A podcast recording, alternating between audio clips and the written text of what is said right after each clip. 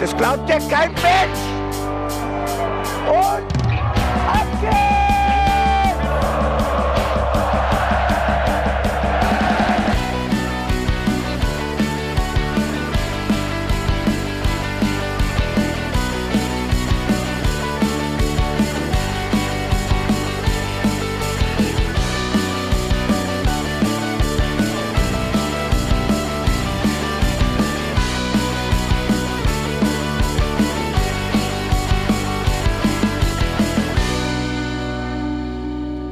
Hallo und herzlich willkommen zum Hinterhofsänger-Talk. Wir sitzen heute Abend zu dritt für euch vor den Mikros. Es ist der 11.12.2023 und wir sprechen im Hinterhofsänger-Talk über Mainz 05 Fußball und über das Auswärtsspiel gegen den ersten FC Köln. An meiner Seite sitzen wie immer nur die besten Podcast-Kollegen, die man sich vorstellen kann. Mein Name ist Felicitas Boos und bei mir sitzt Benedikt Engelberts. Hallo! Ei, gute wie. Und Jan Budd ist auch am Start. Das klang jetzt irgendwie wie eine Abmoderation, aber damit kann ich umgehen und ich finde es auch vollkommen okay. So, und das war's dann auch schon wieder. Sind Sie schon mal mit einem Tiefpunkt gestartet? Herzlichen Glückwunsch, willkommen zu der Sendung bei Mainz 05. Wird scheiße, ist scheiße, bleibt scheiße. Danke, auf Wiedersehen. Und es gab keine Tore. Ciao, Kakao. Danke, das war's dann auch mit der Analyse. Ludovic Ajorg ist schlecht. Und davor war Eamon Barkol schlecht und außerdem sind alle schlecht bei uns in der Offensive. Oder wie es Manu Thiele gestern gesagt hat, eat, sleep, remis, repeat. Es war die beste Zusammenfassung, die man diesem Spiel geben konnte im Insta-Live in Anlehnung an den schönen Pulli von M1. Wir machen hier natürlich keine Werbung, er ist aber wirklich sehr, sehr schön. Außerdem ist er außerdem kuschelig. Dann sag ich, das ist ein super Flauschepulli. Ja, Wir machen keine bezahlte Werbung, meinst du, Jan? Das ist der Unterschied. das ist richtig. Aber vor allen Dingen ist er jetzt durch Manuel Thiele besudelt. So, ich kann, ich krieg das nie wieder aus dem Kopf. Danke, Manu, für nichts. Das ist der Remis-Pulli ab jetzt. Finde ich sehr gut. Ich bin, äh, ich kann mich überhaupt nicht entscheiden, wie ich mich fühle. Also ich äh, probiere mich ein bisschen hochzujatzen, was dazu führt, dass ich vermutlich emotional komplett drüber bin. Aber anders kann ich mir nicht helfen. Also ich weiß nicht so ganz, wo mein emotionaler Kompass mich eigentlich hinführen soll. Weil irgendwie bin ich so, ich bin deprimiert, ich bin frustriert, aber eigentlich ist ja Weihnachten auf dem Weg und ich weiß es nicht. Ja, es, ich bin da komplett bei dir. Ähm, bei mir ist einfach ein bisschen Leere eingekehrt. Ich hatte gestern ja beim Insta Live angekündigt, ich werde mir den Tag nehmen und die Zeit und dieses Spiel analysieren, damit wir dann drüber vernünftig sprechen können. Ich habe dann aber im Laufe des Tages entschieden, meine Zeit ist mir ein bisschen zu schade. Ich habe im Laufe des Tages entschieden, nö, kein Bock da drauf. Und das ist auch richtig so. Ohne Mist, es ist richtig so. Ich habe dasselbe gemacht. Aber der Tag hat trotzdem, trotz allem, einen Tiefpunkt bekommen. Also weißt du, ich habe es so gemacht, ich habe mir das Spiel nochmal angeguckt und habe nach 20 Minuten entschieden, nö, kein Bock, ich gucke die Zusammenfassung. Weil ich mir halt inzwischen wirklich denke, die ganze Zeit, ich habe das Gefühl, ich rede immer über dasselbe. Es ist wirklich wahr. Aber Bene, du hast schon gesagt, der Tag hatte dann noch einen weiteren Tiefpunkt neben der von uns abgewandten Analyse, die wir machen wollten. Ähm, ich glaube, ich bin hier heute Abend in diesem Podcast Repräsentantin für viele, die heute Abend äh, Twitter oder alles Mögliche aufgemacht haben und dann gesehen haben, The Day the Football oder die Bundesliga died und sich fragen, was ist da bitte heute passiert? Ich meine, wir haben tatsächlich ähm, Anfang, ähm, ne, Ende letzter Saison in der Folge S05 E34, manchmal führig, manchmal folgig, schon über diesen Themenkomplex gesprochen, denn in diesem Jahr stand ja bereits mal schon mal eine Abstimmung bei der DFL an, aber Stand heute am 11.12.23 wissen wir, in der DFL wurde sich für einen Investorendeal ausgesprochen. Und vor allen Dingen, Mainz 05 hat mal wieder sich dazu bekannt. Also was ich halt einfach kritisch finde. Aber da können wir ja gleich noch drüber reden, denn wir hatten ja auch klare Statements aus der Kurve, also nicht nur bei uns, sondern zum Beispiel beim Spiel äh, gegen den SC Freiburg Ja, zu Hause, ja. wo beide Fanlager sich äh, im Wechselgesang dagegen ausgesprochen haben. Es ist also ein Thema, das mal wieder den Kulturkampf ausruft, Kommerz gegen Kultur, in dem Fall gegen Fankultur. Und das Schöne ist, dass der Bene sich die Zeit genommen hat, sich einzulesen und quasi jeden, der, dem es so geht wie mir, äh, dass du uns einfach mal abholst. Weil die erste Frage, die sich ja bei diesem Themenkomplex aufdrängt, ist ja, was war denn in dem, was heute abgestimmt wurde, anders als in dem, was am, im Mai zur Diskussion stand. Im Endeffekt geht es eigentlich wirklich genau um die Hälfte des Geldes, also eine Milliarde anstatt zwei Milliarden und weniger Prozente werden der Einnahmen, der zukünftigen Ein Einnahmen der nächsten 20 Jahre werden abgegeben. Das ist der Unterschied. Aber das Prinzip bleibt dasselbe quasi. Also ich ähm, gebe quasi meine erwarteten Gewinne werden ein Stück weit verpfändet oder ein Teil davon wird. Es ist ein bisschen eine Wette auf eine Zukunft. Äh, meine zukünftigen Einnahmen, davon geht ein Teil weg. Genau. Und in dem neuen Deal ist es jetzt quasi so, dass diese Prozente bei den Vereinen weniger sind. Das heißt, die geben weniger potenzielles Geld in Zukunft ab. Genau, also die Einnahmen, also 8% ungefähr der Einnahmen der nächsten 20 Jahre gehen fest an den Investor und die Bundesliga muss also, um 0 auf 0 rauszukommen, ihre Einnahmen um mehr als 8% steigern, damit hinterher wieder alles gleich ist. Was natürlich die Frage aufwirft, um 8% Steigerung, woher sollen diese 8% kommen? Ist das der innerdeutsche bzw. innereuropäische Markt? Oder sind diese 8% Wachstum, weil die Marge muss die Liga ja irgendwo hernehmen. Die werden dir ja nicht sagen, so, ach, sagen wir mal 8% auf die nächsten 20 Jahre, sondern äh, die werden ja irgendwo einen Markt sehen, den es zu erschließen gilt. Und wenn wir uns so mal so die anderen Ligen angucken, da ist Frankreich oder Spanien oder auch in den USA unter Umständen, dann sind das ja Märkte, die eher außerhalb Europas liegen. Genau, also Deutschland hat tatsächlich einen Markt, der sehr Deutschland zentral ist und es gibt nicht so viel Geld aus dem Ausland und genau da zielt dieser Vertrag auch an oder dieser Investorendeal. Also es wird eine Tochtergesellschaft für die DFL gegründet, die für die Lizenzen verantwortlich ist und vor allem für die Vermarktung von den Lizenzen. Und dann gibt es äh, ungefähr, würde ich jetzt mal sagen, 350 Millionen Euro werden da veranschlagt für einen Teil deutsche Vermarktung, aber auch internationale Vermarktung. Und da geht es zum Beispiel auch darum, Spiele im Ausland auszutragen und so weiter und so weiter. Aber, und das ist ganz wichtig, auch zum Beispiel, falls kein Investor, also falls kein TV-Deal in einem Land zustande kommt, kann die DFL hingehen und selbst ihre Rechte vermarkten auf einer Plattform und die quasi ins Internet streamen in diesem Land. Also selbstständig verkaufen, also die TV-Rechte verkaufen. Aber das klingt ja erstmal gut. Das klingt so ein bisschen nach NFL Game Pass, was ich Genau. jetzt tatsächlich gar nicht so schlecht fände. Also, dass da ein digitaleres Angebot kommt, das finde ich erstmal begrüßenswert. Ich erinnere mal dran, wie wir zwei da in Brasilien gesessen haben. das war wieder Abenteuer. Ich habe mich so ein bisschen in, an, in, in die Anfang der 2000er zurückerinnert. Bearshare, Napster und Co. Einfach nur, um ein bisschen Mainz 05 zu gucken. Aber die Frage, die natürlich dranhängt, ist, wenn du einen anderen Markt erschließen möchtest, wie sieht das mit Anschlusszeiten aus? Wir kennen das, Beispiel Formel 1. Also da finden manche Rennen dann halt nicht mittags und nachmittags äh, statt, sondern da ist dann auf einmal eins um 6 Uhr morgens oder um 21 Uhr abends. Und halt eben nicht nur eins, sondern wir hatten es ja gerade in dieser Saison in der äh, Formel 1 so, dass halt vermehrt Rennen in Amerika ausgetragen wurden und dann eben auch zu Westküstenzeiten. Also wirklich zu Zeiten, wo du sagst, der ein europäischer Markt hat da gar nichts von. Also wie sieht das quasi aus? Ähm, mit dieser Abstimmung, es wurde zumindest, was ich so überflogen habe, nachdem ich in die Bahn gestiegen bin, wurde gesagt, dass dieser Deal für alle eine best, ein besserer Kompromiss ist. Aber ich verstehe das noch nicht so ganz.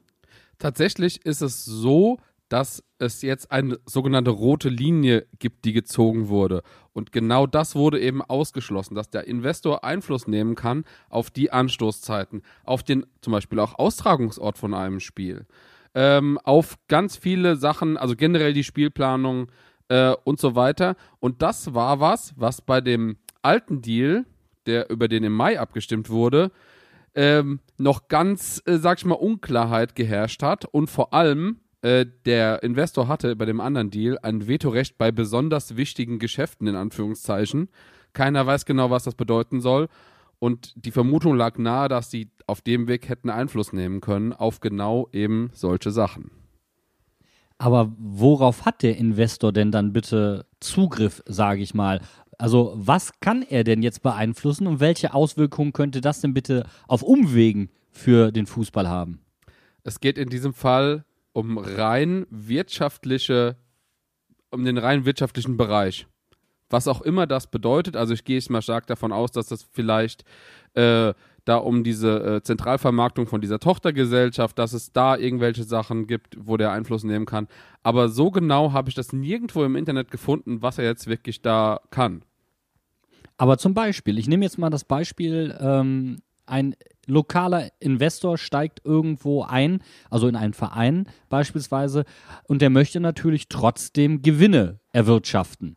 Das Erste, was er in der Regel tut, ist Ticketpreise erhöhen, damit er Einnahmen generiert oder sagen wir mal gesichertere Einnahmen generiert, was dazu führt, dass Menschen, ähm, die weniger Geld zur Verfügung haben, eben nicht mehr ins Stadion gehen können. Das heißt, dass Fußball dann eher zu einer Upper-Class-Sache wird, obwohl der Fußball eigentlich etwas ist, was ja auf der Straße gespielt und erfunden wurde. Sowas könnte dir hier durch die Hintertür natürlich auch drohen. Also ich glaube tatsächlich, dass für die einzelnen Vereine sowas nicht passieren kann. Also es kann jetzt nicht hingehen, dass der Investor sagt, meinst du fünf, du musst 20% deine Preise erhöhen.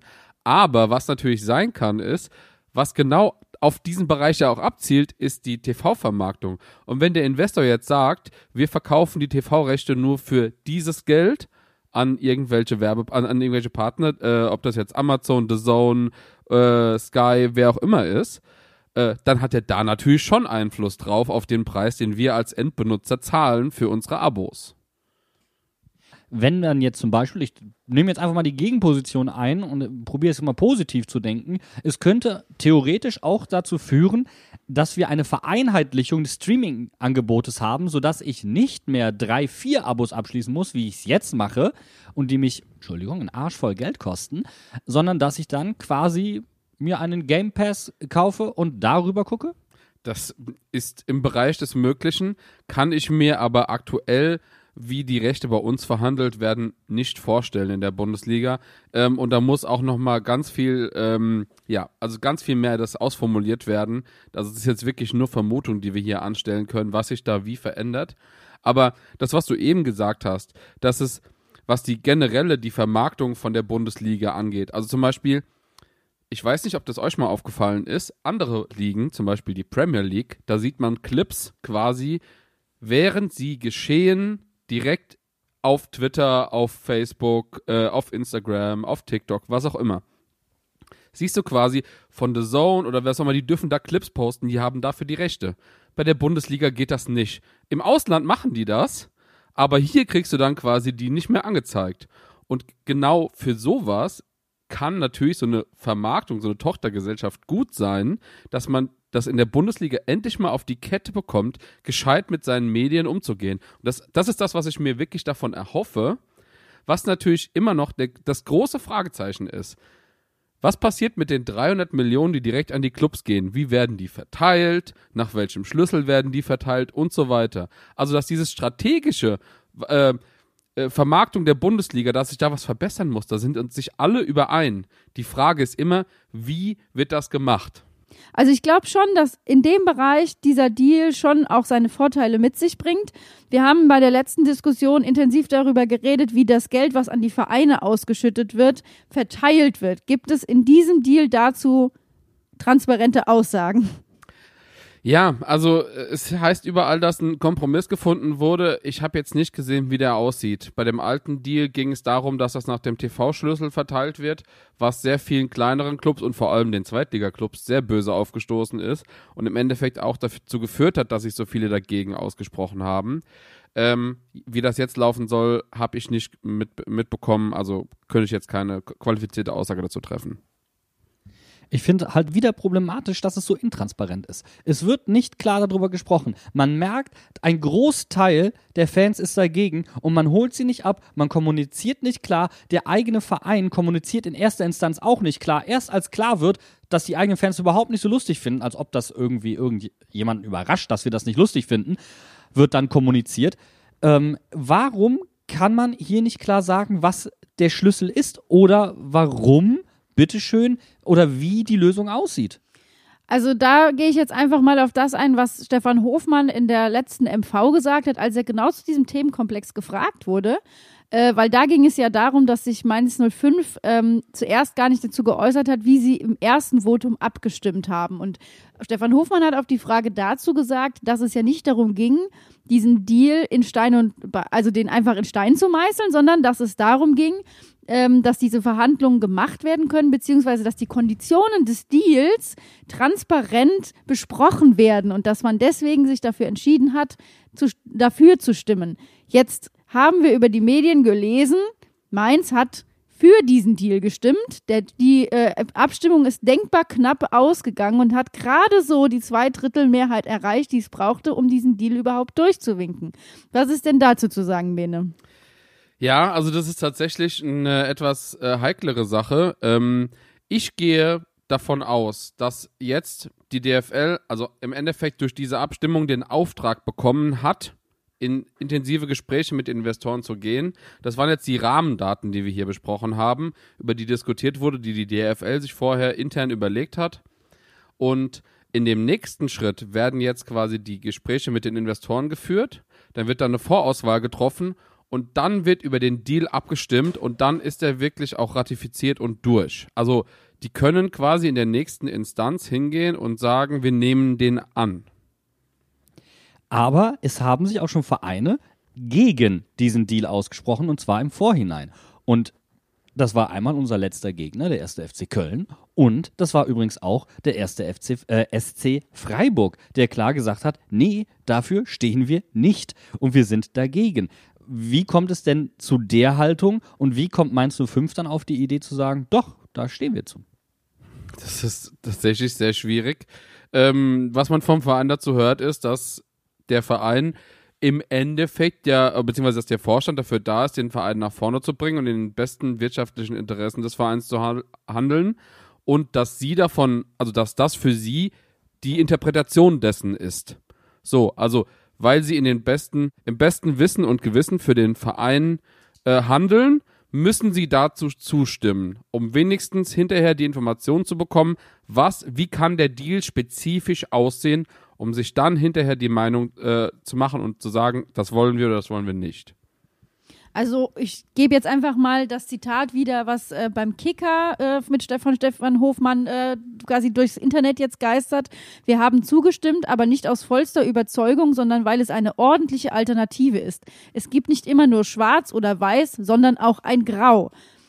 Und da muss man ganz klar sagen, Mainz 05 ist einer von zwei eingetragenen Vereinen in der Bundesliga. Wir haben auf der Mitgliederversammlung über dieses Thema geredet. Es wurde dazu aber auch nicht weiter gefragt. Und Mainz 05 hat jetzt in Form von Stefan Hofmann für diesen Deal gestimmt, obwohl auch zum Beispiel die Supporters sich ganz klar dagegen ausgesprochen haben äh, ein Beispiel, was quasi eine ähnliche Kerbe schlägt, was aber insofern noch mal schlimmer ist, weil sich auch nicht geäußert wurde, ist zum Beispiel Hannover 96 mit Martin Kind, wo auch die Empfehlung gegeben wurde, gegen den Deal zu stimmen. Und auf Presserückfrage sagt Martin Kind, naja, die Abstimmung war ja geheim, da muss ich nichts zu sagen. Es ist sogar noch krasser. Der hat nicht die Empfehlung bekommen, sondern der hat den klaren Auftrag von seinem Aufsichtsrat bekommen, so abzustimmen. Das heißt, er ist weisungsbefugt als Vereinspräsident. Der Verein hat nach 50 plus 1 die Mehrheitsant den Mehrheitsanteil. Der Aufsichtsrat hat sich so festgelegt und er muss eigentlich so abgestimmt haben. Und weil die Abstimmung eben geheim war, was ich einen riesen Fehler finde in so einem Fall, weil dann kann sich jeder rausreden, ah, wir waren es nicht, wir waren es nicht und kann seine Hände in Unschuld waschen. Genau deswegen kann eben keiner beweisen, ob Kind so abgestimmt hat, wie er muss oder wie er es eigentlich möchte. Und es lässt Raum für Spekulation, es ist intransparent, was einfach dazu führt, dass du auch das Gefühl hast, hier soll was verheimlicht werden. Und ja. das ist ja eben der Punkt. Es gäbe ja gute Punkte zu sagen, hey, also da ist eine Weiterentwicklung möglich. Digitalisierung, super. Content-Vermarktung hat der Bene vorhin angesprochen. Ganz, ganz wichtiger Punkt. Erinnert euch mal dran. Wir haben am Anfang mal gefragt, könnten wir Interviews ähm, von Fans beispielsweise, wie auch immer, Insta-Lives auch aus dem Stadion machen. Alles, falls ihr das nicht wusstet, alles, was ihr im Stadion macht mit euren Smartphones, gehört euch nicht. Also nur mal kurz so die, die mhm. Trivialinfo. Gehört alles der DFL. Gehört alles der DFL. Deswegen auch zum Beispiel Vlogging.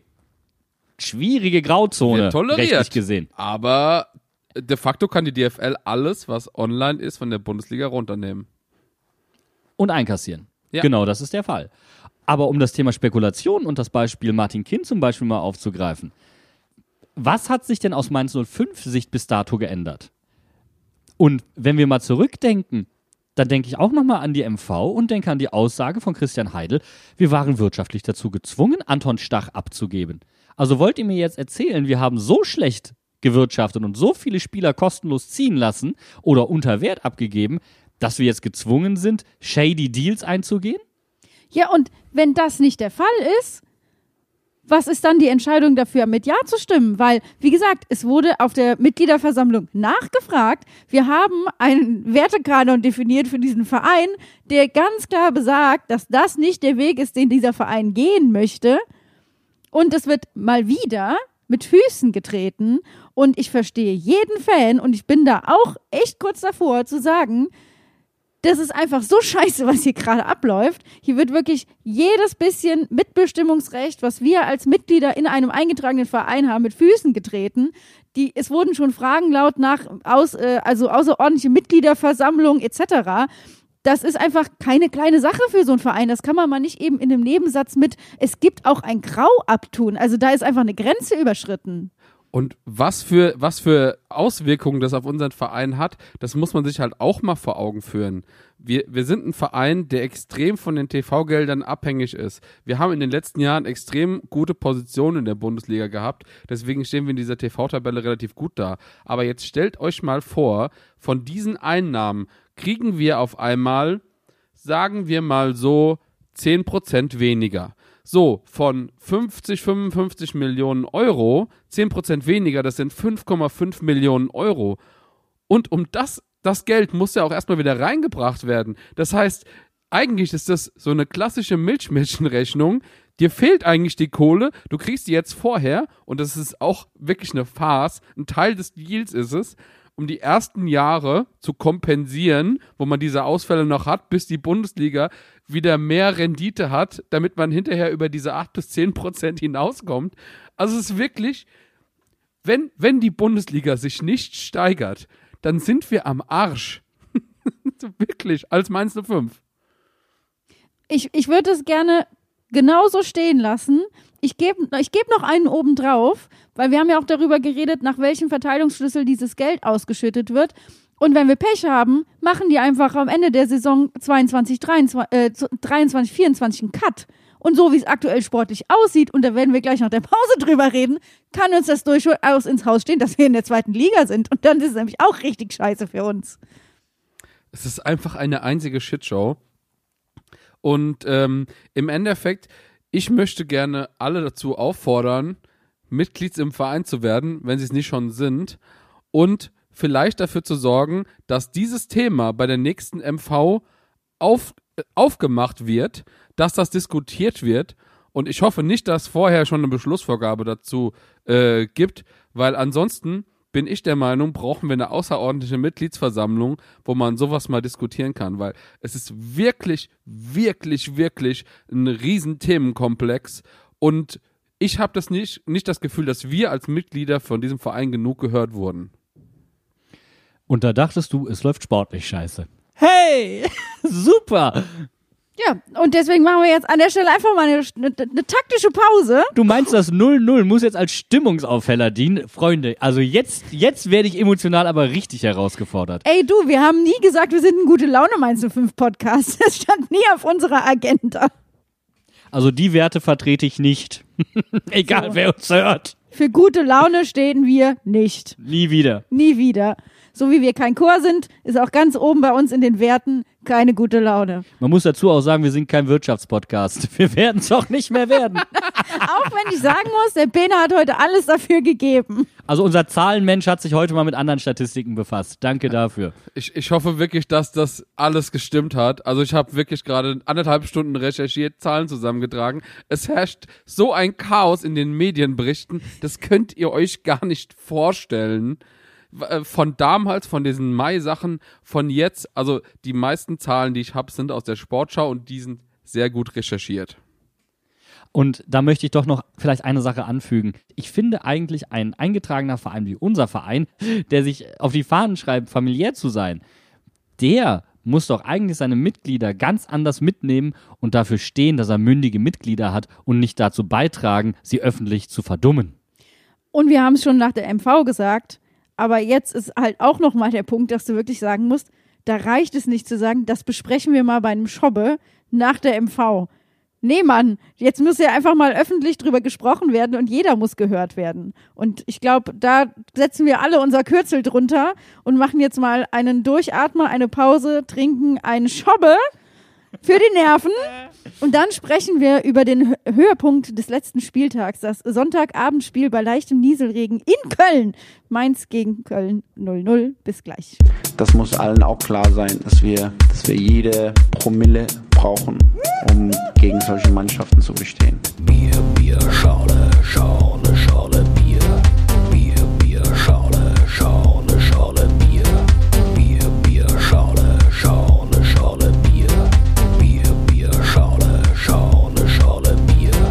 jede Promille brauchen.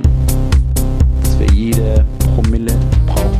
Bier, Bier, Schale, Schale, Schale, Bier. Bier, Bier, Schale, Schale, Schale, Bier. Es ist Mathe. Bier,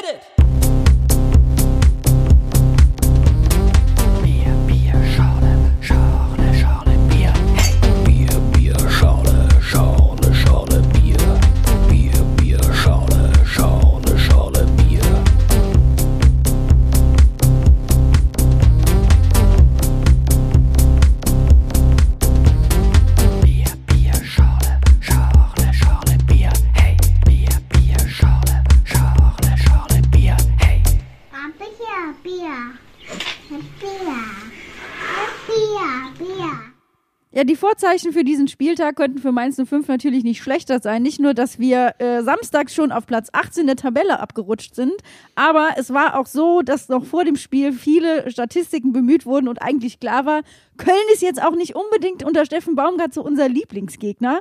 Aber Sonntagabend hatte was geboten. Wir gucken traditionell immer zuerst auf die Startelf. Wobei, ich möchte gerne noch ergänzen, denn das bisher häufigste Ergebnis zwischen Köln und Mainz ist ein Unentschieden. Beides die offensiv schwächsten Mannschaften. Eigentlich war das 0-0 gekauft. Also du hättest es dir gar nicht angucken müssen. Statistisch war der Bums klar.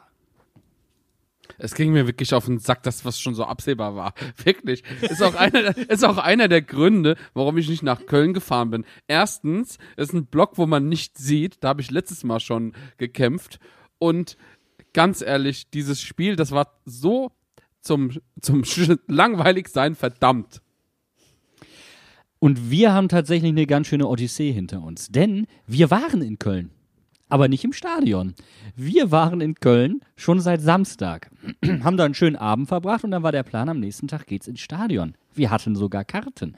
Wir hatten Freunde aus äh, Rheinland-Pfalz mitgenommen, waren mit denen abends feiern und die sollten am nächsten Tag zurückfahren mit der Bahn. Ja, guess what? Das ging aber nicht.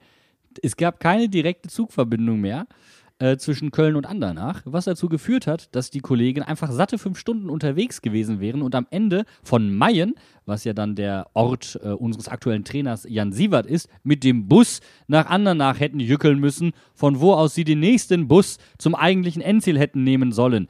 Also so macht das natürlich keinen Sinn. Und wir sind gute Menschen, gute Freunde, also haben wir sie, naja, wir haben auf Spiel Mit ins Stadion genommen, hoffentlich. gefahren. Mit ins Stadion Nee, das genommen. ging nicht mehr.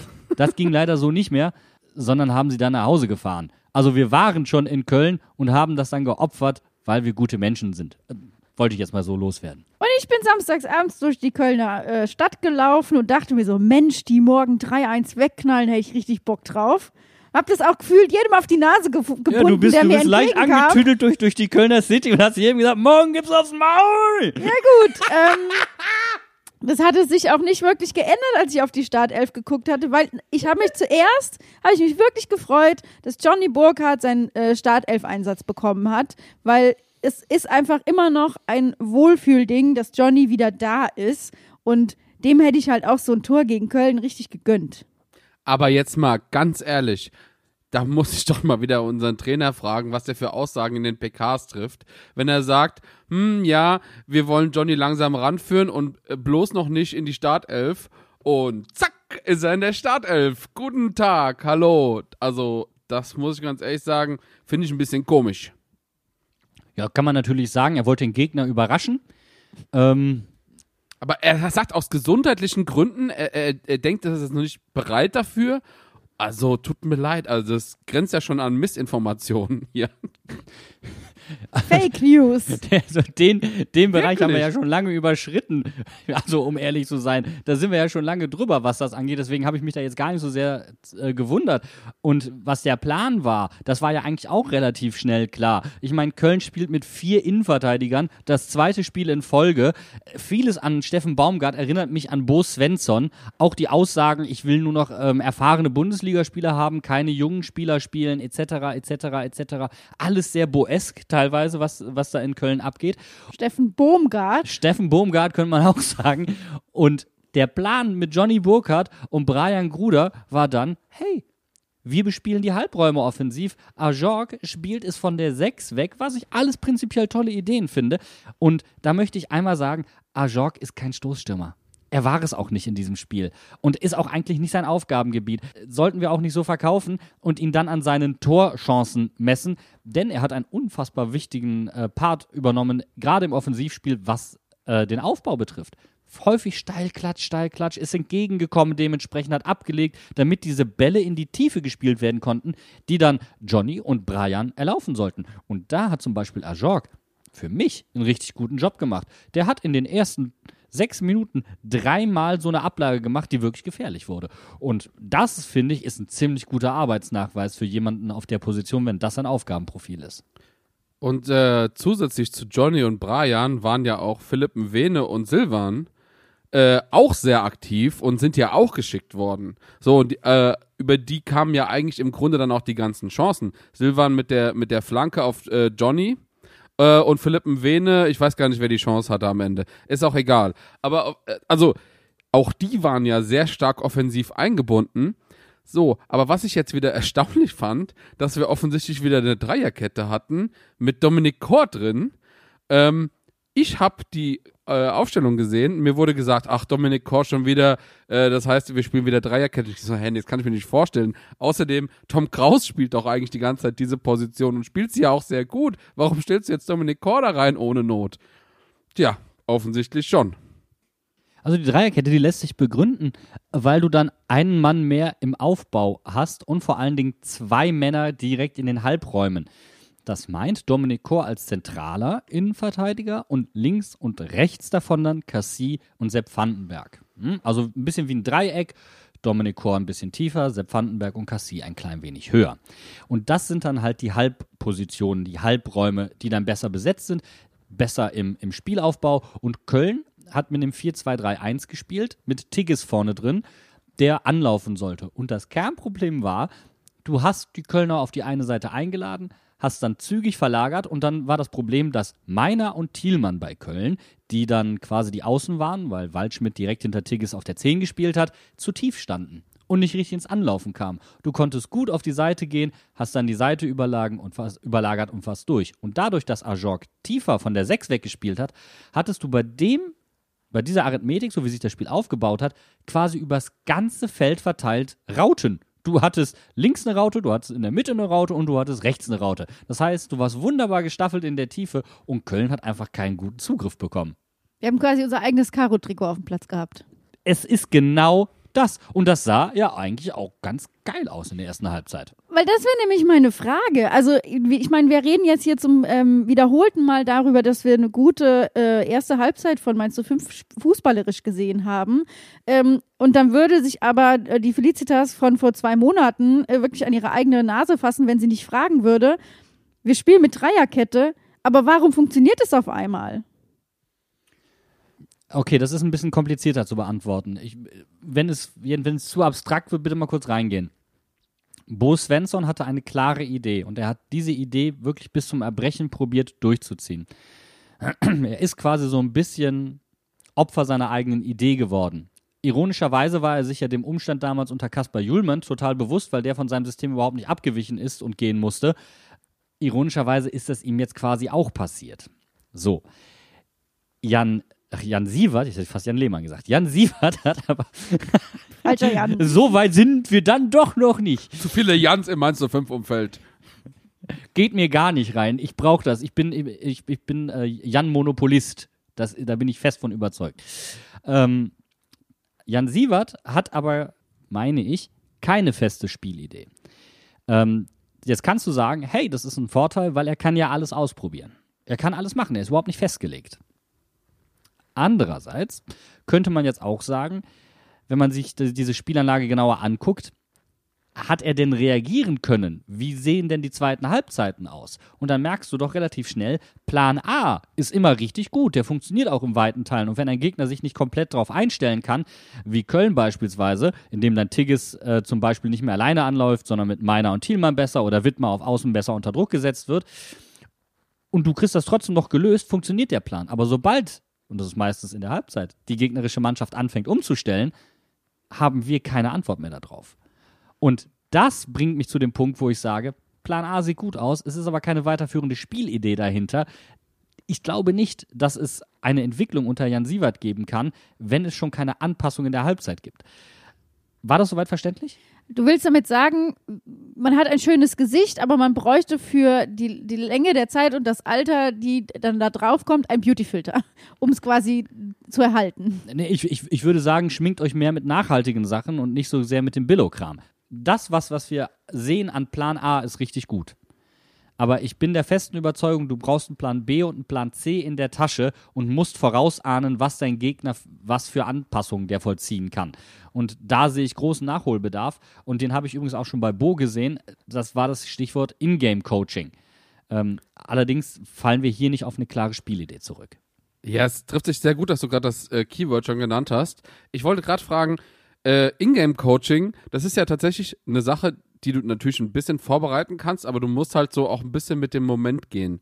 Es, es fühlt sich fast ein bisschen so an, wie als wenn sich das Trainerteam vorher ein paar Sachen überlegt, äh, das auch gut hinbekommt, äh, weil die, der Beginn der Spiele ist ja oft wirklich sehr gut und wir sind sehr überlegen und haben einen Chancenplus.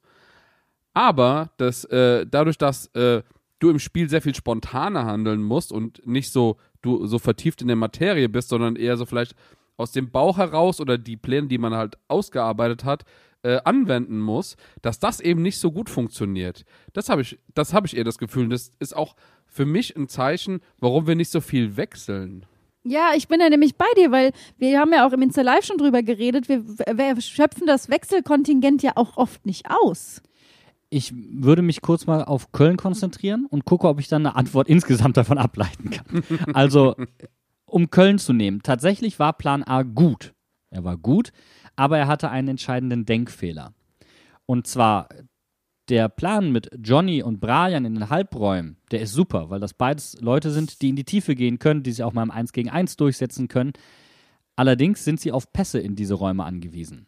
Und wir hatten eigentlich keinen auf dem Platz, der diese Pässe wirklich spielen konnte. Zudem hat mir die Qualität, wenn wir denn mal aus der zweiten Reihe schießen mussten, gefehlt. Also da war mir nicht genug Biss drin. Und mir haben die pfiffigen Ideen für Steckpässe im letzten Drittel dann auch gefehlt.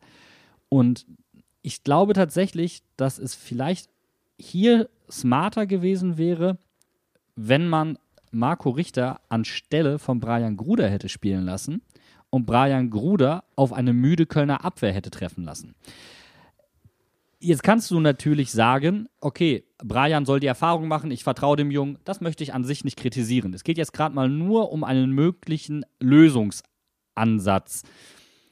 Dann hast du allerdings auf der Bank nur noch Lee und Richter. Und Lee hat momentan gar keinen Impact auf dieses Spiel. Also, und zwar nicht das erste Mal, sondern auch schon die Spiele vorher nicht gehabt. Und das ist das, was ich vorhin auch meinte. Dir fehlt dann zum einen ein bisschen die Breite im Kader, um mega flexibel reagieren zu können. Andererseits ist Plan A dann manchmal vielleicht auch nicht in kompletter Konsequenz durchgezogen, weil man, und das kann ich jetzt schlecht kritisieren, natürlich auch schon bei der Startaufstellung ein Stückchen auf sein Bauchgefühl vertraut und sagt, aber dem traue ich es jetzt eigentlich zu. Also ich glaube, der macht die Hütte hier in dem Fall. Und da würde ich auch zu raten, auf sein Bauchgefühl ein Stück weit, ein Stück weit zu hören, weil der Bauch manchmal die besseren Entscheidungen trifft als der Kopf. Ich bin da komplett bei dir. Ich habe mich auch wirklich gefragt, ähm, gerade bei dem Thema Brian, ähm, man hat man hat gesehen, was die Idee war. Und ich bin ja der größte Verfechter von Brian und äh, wäre ja auch die, die letzte Person, die sagt, ähm, eine, Ko eine Kooperation von Brian und Johnny, das, äh, das brauche ich nicht bei mir im Stra äh, das brauche ich nicht im Kölner Strafraum, das bringt das bringt so nichts. Aber das Ding ist einfach, und das ist das, was ich mich gefragt habe, ich habe mit der Herausnahme von Lee aus der Startelf ähm, nicht gehadert, sondern das war für mich folgerichtig nach den Leistungen der letzten Wochen. Mhm. Diametral anders sehe ich das allerdings bei Marco Richter, von dem ich nämlich nicht sagen würde, dass er in den letzten Wochen eine Leistung gezeigt hat, die erklären würde, warum er nicht starten darf. Es stimmt. Und vielleicht muss ich meine Aussage von davor ein klein wenig präzisieren oder ändern. Ich weiß nicht, ob es das richtige Spiel war, um Johnny starten zu lassen. Ich meine das jetzt nicht, dass er das Tor nicht gemacht hat. Das war übrigens eine Weltklasse-Grätsche. Er hatte die beiden größten Chancen im Spiel. Ähm, da übrigens nochmal der Punkt, Barrero passt zu spät. Ich bin mir sicher, dass Richter das beispielsweise nicht passiert wäre. Auch im Lied, glaube ich, wäre dieser zu späte Pass so nicht geschehen. Ähm, aber Johnny war ansonsten etwas verloren auf dem Platz. Hatte auch seine Probleme das ein oder andere Mal mit der Zweikampfhärte. Klar, der braucht seine Spiele und gut, dass er sie bekommt. Ich tue mich auch sehr, sehr schwer damit, Johnny oder Brian runterzunehmen. Aber im Moment tue ich mich genauso schwer damit, naja, Marco Richter auf der Bank zu lassen. Eben. Und wenn ich mir dann überlege, und das hast du schon eben ganz richtig gesagt, was, was habe ich denn gesehen mit der Hereinnahme von Lee zum Beispiel?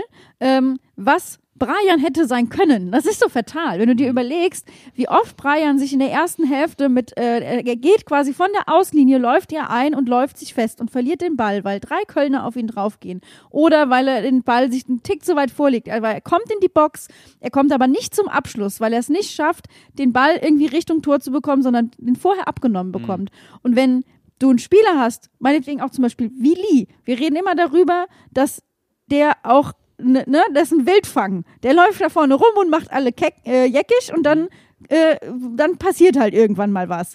Aber allein die Idee zu sagen, du gibst so jemandem 60 Minuten, um alle Kirre zu machen, und dann holst du jemanden wie Brian mit einer Konsequenz, der auch einfach mal einen unkonventionellen Weg geht, aber zum Abschluss kommt, weil die Kölner nämlich in dem Moment nicht mehr so fit sind das ist natürlich auch eine Herangehensweise. Aber es ist, es ist, das Bittere ist einfach, du drehst das wie und wendest es wie du willst.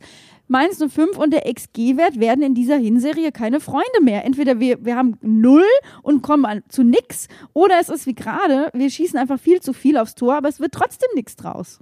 Soll ich euch mal eine, ein kleines Geheimnis verraten? Wenn wir nach den Expected Goals gehen, sind wir in den letzten drei Bundesligaspielen auf dem dritten Tabellenplatz, wenn wir das einfach nur tabellenmäßig sehen wenn wir nach den Expected Points gehen, sind wir auch Dritter.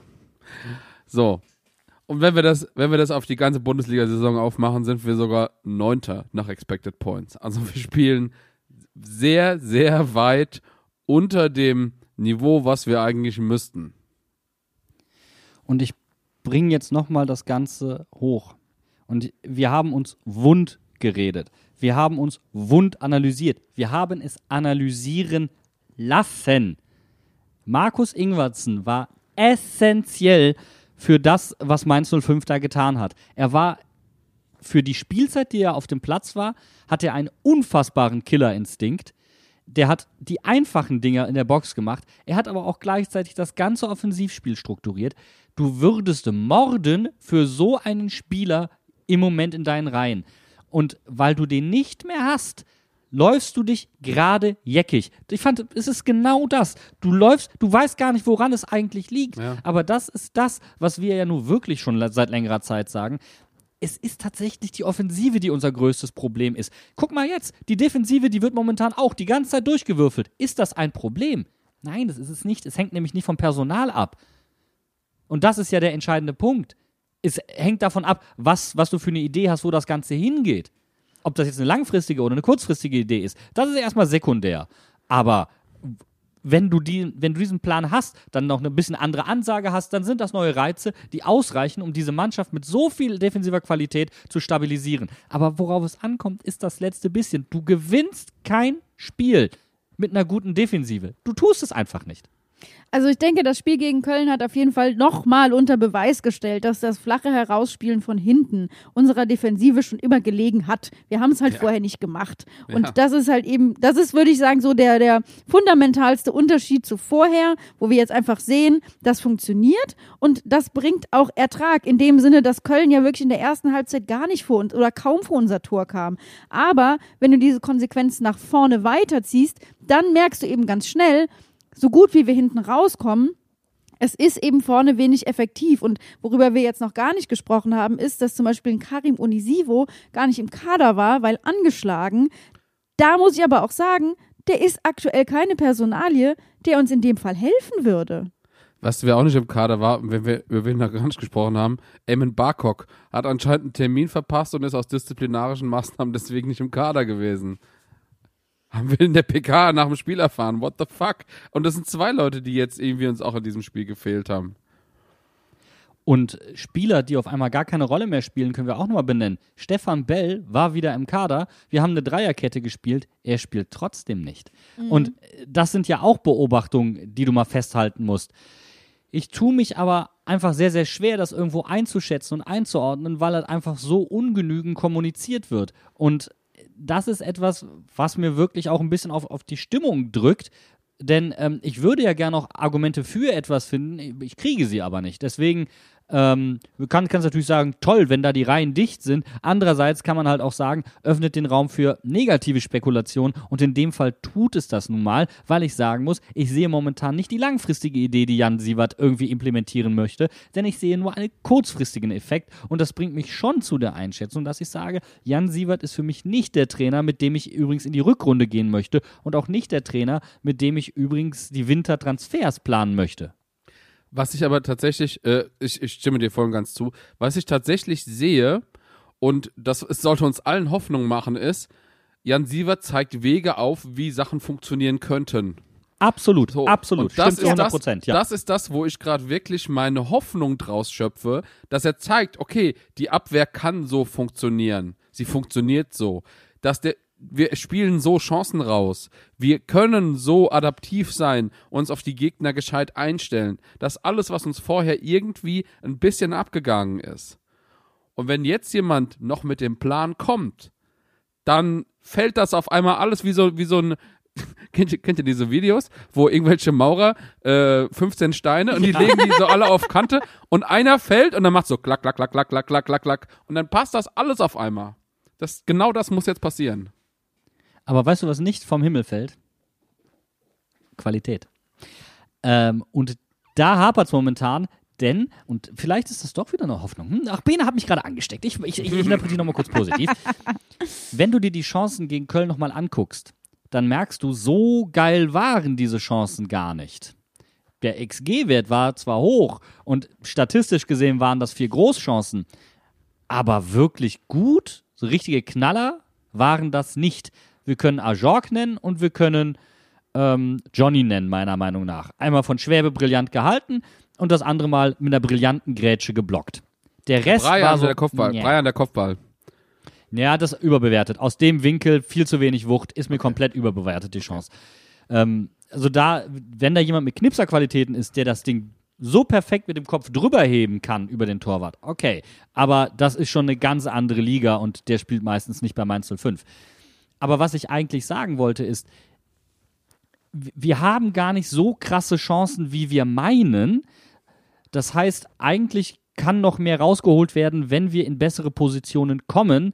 Das heißt, einen so krassen Qualitätszugewinn an einem Einzelstürmer brauchst du eventuell gar nicht, sondern du könntest mit einem Stürmer, der dann und wann seine Dinger macht, aber in einer gewissen Regelmäßigkeit, und mit einem besseren Positionsspiel vorne, mit einer besseren Entscheidungsfindung, gerade bei Brian und so weiter, könntest du mehr Tore schießen. Aber Achtung, wir wissen auch, egal wie gut wir sind, wir haben nochmal eine Durchhängerphase. Wenn das gerade unsere spielstarke Phase ist und wir machen keine Punkte, ist natürlich die Wahrscheinlichkeit, dass wir in der Durchhängerphase Punkte machen, eher so medi. Ja, aber wenn wir jetzt nämlich auf das Spiel gucken, dann äh, haben wir nach diesem Spiel eigentlich zwei, zweimal ein Fazit. Das eine ist, es gab bei Mainz 05 in der Bundesliga-Geschichte noch nie so eine lange Serie von Remis in der Fremde. Und es ist der zweitschlechteste Bundesliga-Start aller Zeiten. Und das ist einfach zusammengenommen richtig, richtig bitter. Ja, es ist, ähm, sind Sachen, wo du denkst, ja, hm, gibt irgendwie Und zu, jetzt stehen zu wir hier. denken. Genau, und vor allem, wenn wir uns jetzt mal überlegen, wie dicht aufeinander jetzt diese zwei schlechtesten Bundesliga-Starts waren, dann muss man als Verein halt einfach äh, irgendwie das mehr kanalisieren, mehr in die Wege leiten, dass das besser wird. Und, und es wird übrigens richtig eng für uns jetzt unten. Denn wir können mit einem Sieg gegen Heidenheim nur auf Platz 15 springen, auf den momentan Union Berlin steht, mit einem Spiel weniger. Das ist zwar gegen die Bayern, aber was das zurzeit heißt, das hat die SGE leider gezeigt. Das ist eine so anfällige Mannschaft, auch der BVB übrigens total anfällig, was uns ja rum das kann uns ja Mut machen. Nur, weißt du, der Punkt ist, ich habe das Gefühl, wir hangeln uns von Hoffnung zu Hoffnung zu Hoffnung zu Hoffnung, aber wir machen nicht den entscheidenden Schritt. Und jetzt sagen wir, der entscheidende Schritt ist das Tore schießen. Meistens, wenn, wenn etwas so deutlich ist, dann liegt der Grund tiefer. Und dann ist er eigentlich noch einfacher. Aber bei mir reicht es momentan nicht, um den herauszufinden. Ähm, vielleicht hat jemand eine geile Idee, aber ich sehe diesen entscheidenden Punkt von außen gerade nicht.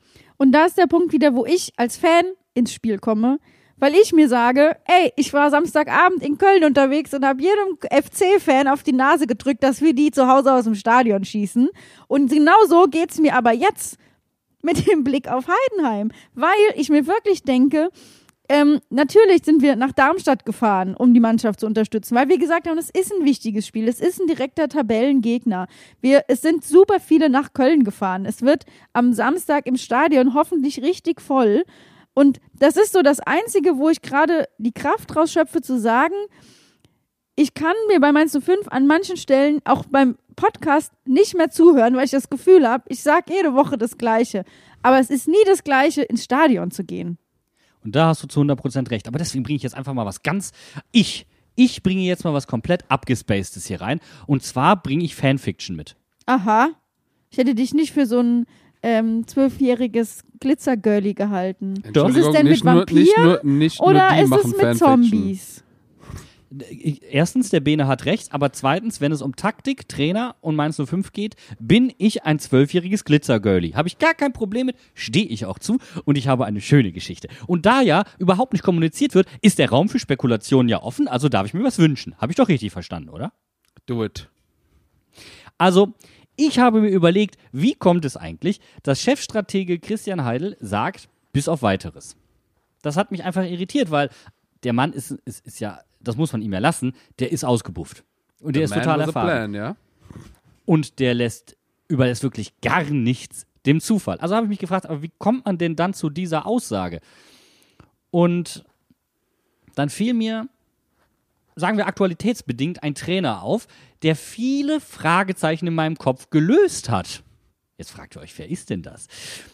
Christian Wück. Wenn ihr euch jetzt fragt, wer ist Christian Wück, habt ihr fußballtechnisch natürlich die letzten Wochen unter einem Stein gelebt. Ich hab- dachte, wir hätten uns gerade darauf geeinigt, dass es im Verein immer nur eine Person mit dem gleichen Namen geben darf.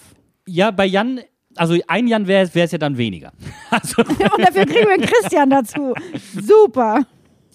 Aber warum Christian Wück? Also U19 Welt- und Europameister. 17 meinst du? U17. Was habe ich Ihnen gesagt? U19 hast du gesagt, aber das ist kein Problem. Das ist quasi der Ist kein Problem. Derselbe Unterschied. Derselbe Unterschied, genau. Warum jetzt zum Beispiel? Also warum konntest du es nicht kommunizieren? Erstens, weil die Endrunde noch lief. Und das kannst du nicht öffentlich kommunizieren. Da hättest du eine Mannschaft in der Endrunde, die Chancen auf einen Titel hatte, ähm, massiv verunsichert. Du hättest Unruhe reingebracht und hättest dich am Ende noch dafür verantwortlich zeigen müssen, dass du vielleicht, naja, die Titelchancen einer jungen Mannschaft genommen hast. Pro ist allerdings, beim DFB werden Mannschaften in Dreierjahren, in Dreierperioden ausgebildet. Diese Dreierperiode bei Christian Wück endet. Jetzt könnte man fragen, was hat der Mann denn so im Profifußball getrieben? Naja, also er ist beispielsweise mit äh, Aalen aufgestiegen. Und zwar 2008 mit einer Mannschaft mit einem Altersschnitt von 24,7 und hat damals Marco Reus und Kevin Großkreuz zurück zum BVB quasi gebracht, indem er den Jungs die Entwicklung aufgezeigt hat, nachdem die im BVB-NLZ übrigens aussortiert worden sind. Ähm, unter anderem war unser momentaner Trainer unter ihm Co-Trainer. Wir haben einen extrem guten Draht zum DFB. Unser lieber Kollege Michael Schönweiz war ja da unter anderem auch für die Trainer zuständig. Er hat da selbst sehr viele Stationen durchlaufen. Die Drähte sind kurz und heiß, könnte man meinen. Also auch da bestände eine Möglichkeit. Folglich als U17-Trainer, kennt er auch schon einige Jugendspieler von Mainz 05. Er kann Jugendspieler entwickeln, was sehr, sehr gut wäre. Und er hat zum Beispiel auch Spieler mitgenommen, obwohl klar war, dass sie nicht spielen werden. Unter anderem halt Maxim Dahl von uns. Das heißt, er achtete sehr auf ein soziales Gefüge im Team, was wir unter Bo ja gemerkt haben, extrem wichtig ist, was auch Bo zum Beispiel extrem vorgelebt hat. Und dann vielleicht noch ein Punkt, Sieverts Vertrag läuft, wenn man denn so den Quellen glauben darf, halt aus. So, jetzt möchtest du natürlich nicht jemanden den letzten Schuss Motivation nehmen und sagen, hm, also da ist keine Perspektive für dich. Ob der dann nochmal freiwillig in die zweite Reihe zurückgeht, zu denselben Konditionen, wage ich mal zu bezweifeln, was mich zum nächsten Punkt bringt. Vielleicht, vielleicht, vielleicht, vielleicht, aber es ist ja Fanfiction, ich darf mir was wünschen. Vielleicht dauert es auch deswegen so lange, weil wir nicht einen Trainer suchen, sondern zwei Trainer. Nämlich gleichzeitig einen für die U23. Was dann zum Beispiel auch erklären würde, warum man einen Benjamin Hoffmann aus der U19 nicht hochzieht, weil man sich damit ja eine weitere Planstelle aufmachen würde. Das mal so als Fanfiction, die ich finde sehr gelungen ist und einige Fragezeichen in meinem Kopf aufgelöst hat. Was ich tatsächlich sehr interessant finde und was deine, äh, deine Fanfiction irgendwie äh, auch ein bisschen unterstützen würde, ist folgendes. Wir haben ja gerade als Co-Trainer für Jan Sievert jemanden direkt vom DFB dazu bekommen. Wenn man, wenn man jetzt wirklich einfach nur spekuliert, und ich meine, im Endeffekt, das ist einfach eine Verschwörungstheorie von dir gerade. Ähm, Ich wollte sagen, das ist keine Da- Fanfiction, das ist eine Verschwörungstheorie. Ähm, das, ist schon, da- das ist schon ein bisschen weiter ausgewachsen. dann, dann könnte man ja meinen, dass das schon ein präventiver Wechsel ist für in den Trainerstab von Christian Wück. Weiß ich nicht. Ich würde, äh, ich würde äh, dir widersprechen und mir zustimmen, indem ich nämlich sage, der ist ja nur ausgeliehen. Der ist ja nur für einen gewissen Zeitraum geholt worden. Das heißt, man hat in der Hinterhand jemanden, der mit einem festen Stab kommt. Vielleicht kommt er auch als U23-Trainer, you never know, never know. Passt da irgendwie alles ein bisschen oder Es, nicht? es wäre auch für mich irgend total cool, wenn Jan Sievert sagt so, hey, ich mache die U23 wieder, bin ich total fein mit. So, habe ich auch Bock drauf, kann ich auch sehr, sehr gut mitleben.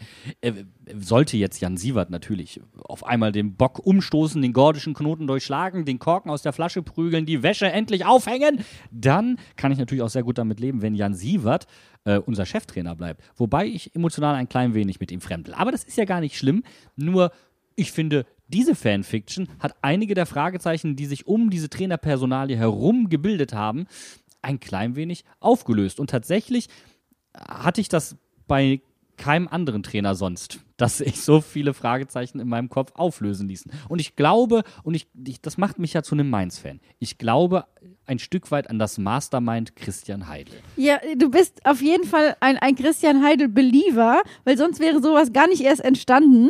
Das hat für mich was von ähm, äh, Schach, Schach mit Rasen, sagen wir es mal so. Äh, während die Trainer Schach auf Rasen machen, machst du Schach mit Rasen. Ähm, ich, also als jemand, der das vorher noch gar nicht gehört hatte, bin ich prinzipiell der Sache nicht äh, abgeneigt, würde aber wagen zu behaupten, dass sich es dabei eher um einen Wunsch an den Weihnachtsmann handelt. Und wenn der Christian Heidel heißt, ist er vielleicht gewogen, aber wir wissen halt nicht, ob der Weihnachtsmann in Mainz am Winterhafen wohnt. Du, ich bin ganz ehrlich, warum denn bitte nicht? Es wäre auf jeden Fall auch so ein Punkt, warum rum du sagst, naja, der bringt so große ähm, Reputation im Jugendbereich zurück. Ähm, ein Benny Hoffmann, der ja U19 Meister geworden ist, der würde natürlich äh, sagen, ja, hey, aber das ist ja jemand, der hat ja noch mehr Reputation, damit kann ich ja auch sehr gut leben. Also du würdest ja auch intern in der Hierarchie ähm, quasi nicht sonderlich kaputt machen, weil du da jemanden holst, der eher unbekannt ist. Und du würdest jemanden, der Profi-Erfahrung hat, der sich im Jugendbereich aber schon bewiesen hat, den Schritt in den endgültigen Bundesliga-Himmel ermöglichen, was dann doch wieder Christian Heidel wäre. Und, Sag mal so. Und ja, hau rein, Entschuldigung, Bene. pass auf. Das würde ja auch quasi wieder heißen, also für mich jedenfalls, wenn du so jemanden hast, der sich so intensiv mit der Jugend auskennt, dass der vielleicht auch die Jugend mehr fördert und die Jugend mehr Einsatzzeiten bekommt und die Jugend weiterentwickelt wird. Und dann hypst du mir das schon wieder hoch und es ist so ein Nachtgespenst und ich werde wieder tief enttäuscht am Ende. Vielen Dank. Ich habe, ich habe Fanfiction und Glitzer-Girly-Kram versprochen. Ich habe ihn geliefert. Ich habe ein reines Gewissen. Und solange nicht klar kommuniziert wird, darf ich mich an Spekulationen auch beteiligen, solange ich sie denn auch als solche kennzeichne. Dann werden wir ja erfahren, welcher Verein noch diesen Podcast hört, weil da wird dann der Trainer auf jeden Fall unterschreiben. Der erste FC Köln denkt sich, Ich habe auch direkt gedacht, weil nachdem, Entschuldigung. nachdem Steffen Baumgart sagt, ich möchte nur noch Bundesliga-taugliche Spieler, sagen die, okay, ja, ciao Kakao, wir setzen dich an die Luft, wir holen jetzt den U17-Weltmeister, damit er mit unserer Jugend spielt und wir kein Geld ausgeben können, äh, müssen, was wir eh nicht dürfen. Also von daher wäre es für Köln wahrscheinlich sogar noch die bessere Lösung. Köln darf keine Spieler mehr verpflichten, deswegen verpflichten sie jetzt nur noch Trainer. Was? um Jan Siever zu zitieren, aus der Not eine Tugend gemacht, einfach mal beim gegnerischen Podcast reingehört und gesagt, hey, das klingt spannend. Egal wie ihr da zu Hause mit dieser Fanfiction, Fake News, Verschwörungstheorie, nennt es wie ihr wollt, umgeht, Girly Glitzerkram. Danke. Wir machen damit hier die Fragesektion auf und sagen, schickt uns euren girly Glitzerkram. Damit meine ich nicht einen Feuerwehrtrainer. Das ist kein girly Glitzerkram. Aber wenn ihr Wünsche habt an den Weihnachtsmann, was meinst du fünf betrifft, dann werdet sie bei uns los. Wir legen ein, ein liebes Wörtchen beim Weihnachtsmann ein. Ich habe gehört, der Bene wird äh, zu Ehren äh, von Weihnachten auch mal den Glitzerbart auspacken Never. und ähm, eure, eure Wünsche vorlesen. Äh, wir sind auf jeden Fall am Samstag im Stadion und freuen uns schon auf richtig viel Weihnachtsstimmung. Und ich hätte noch eine Bitte, wenn ich mir dann da tatsächlich was wünschen dürfte. Okay.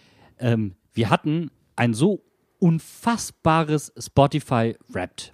Um euch einen kurzen Einblick zu geben, Spotify ist nicht unsere erfolgreichste Plattform. Und trotzdem waren die Zahlen mind-blowing. So wie ich es sage. Wirklich wir haben wahr. uns aus den Schuhen geballert.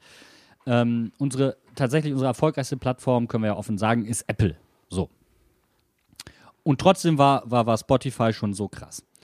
Ich würde mir wünschen, dass wir bei all den Leuten, wo wir unter den Top 5 Podcasts sind, nur die Hälfte auch noch für uns votet und äh, uns bewertet bei Spotify, weil dann, liebe Freunde, gibt's, ähm, ich weiß nicht, dann, dann macht der Bene sich ein Glitzerbad. Ja, da Aber bin ich nur dann. dabei. Nein, dann gibt's Aber einen Glitzerbene. Du, du weißt doch, Jetzt übertreibst du aber. ich wäre dafür. Nein, nein, hör mir zu. Wir machen eine Mainzer Tradition draus. Und zwar gibt es das Gautschen. Und es gibt so wunderbare Badezusätze, die glitzern. Und dann wird der Bene in eine Glitzertonne gegoucht, Freunde. Ja. Das bieten wir euch an. Dann habt ihr Disco-Kugel und nicht nur Disco-Bart. Ich höre dich nicht widersprechen, Bene, und damit Nein, machen wir Schluss für heute. Wir hören erstens, uns nächste Woche. erst gesagt. Zum zweiten und zum dritten Zuschlag. Aber ich habe auch eine ne, ne Bitte an den, an den Weihnachtsmann.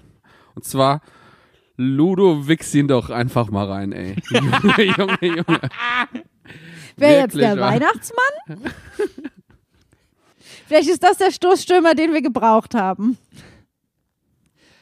Danke an den Hörertipp für, diese, für diesen Folgentitel. Ja. Weltklasse. Wir haben uns beömmelt. Also, und damit ähm, hoffen wir, dass am Samstag was äh, reingeludowichst wird. Einfach mal rein, Ludon.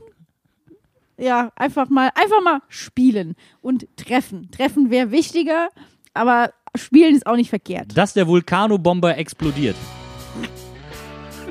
Eruption. Sei er so heiß wie ein Vulkan. Und heute Nacht verbrenne ich mich daran. Tschüss, Freunde. Bis in Heidenheim. Macht's gut. Tschüss.